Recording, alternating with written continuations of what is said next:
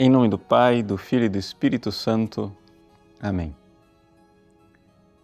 Meus queridos irmãos e irmãs, no Evangelho de hoje, Jesus encontra resistência em Nazaré, na sua cidade de origem, aquelas pessoas que o viram crescer, que viram ele brincar com seus filhos, que viram o Jesus plenamente humano, igual a nós em tudo, exceto no pecado. Pois bem, essas pessoas se escandalizaram de Jesus. Por quê?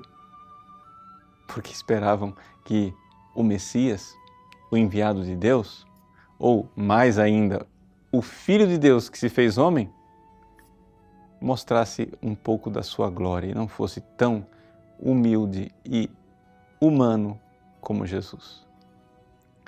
Aqui está a dificuldade do passo da fé.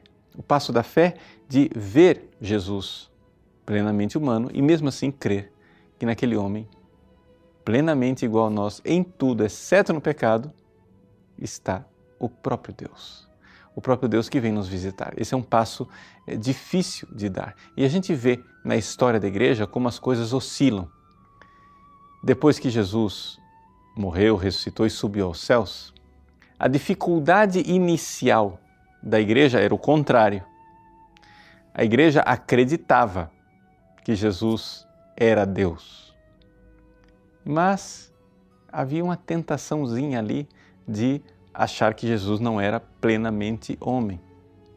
E aqui está né, a dificuldade desse equilíbrio. O pessoal de Nazaré viu o Jesus humano e não acreditavam que ele fosse divino. A primeira geração da igreja cria no Jesus divino e tinha dificuldade de achar que ele fosse humano e verdadeiramente humano. A fé da Igreja Católica exige estas duas coisas, essas duas realidades muito sólidas. E é exatamente aqui que está a nossa salvação. Por quê?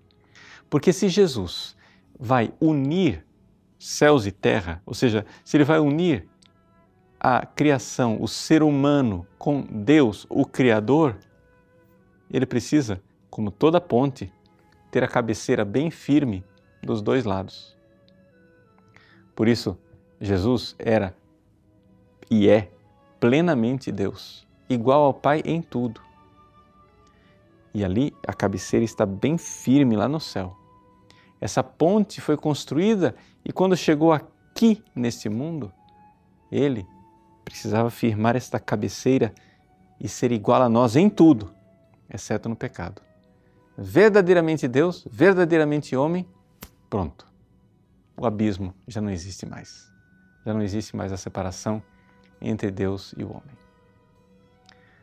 O Evangelho de hoje, então, é, nos fala isto de uma forma é, bastante tranquila, lembrando dos familiares de Jesus. É?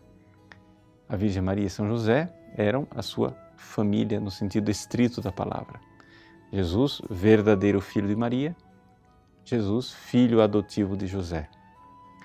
No entanto, havia outros familiares que são chamados no Evangelho aqui de irmãos. Nós sabemos que não são irmãos de sangue de Jesus. Por quê? Porque a igreja que nos deu estes evangelhos sempre interpretou que Maria foi virgem antes, durante e depois do parto. Portanto, é de fé, é tranquilo, nós não precisamos ficar duvidando. Sabemos, Maria sempre foi virgem. Esses irmãos que aparecem ali são irmãos num outro sentido da palavra. E a fé nos dá essa interpretação firme e certa. Mas o que interessa ao vermos que Jesus tinha a Virgem Maria e São José, mas também esses outros irmãos ao redor, é que Jesus tinha uma família problemática como a nossa. Claro, o núcleo familiar, José e Maria, não era problemático, mas a família ampla deu dor de cabeça para Jesus.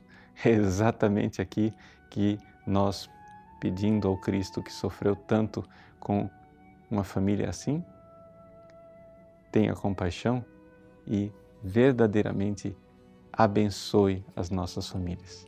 Renovemos hoje a nossa fé no Cristo Senhor, verdadeiramente Deus, verdadeiramente homem, que tem verdadeiramente uma família no céu. Pai, Filho e Espírito Santo que funda toda a família na terra e que certamente salvará nossas famílias. Deus abençoe você. Em nome do Pai, e do Filho e do Espírito Santo. Amém.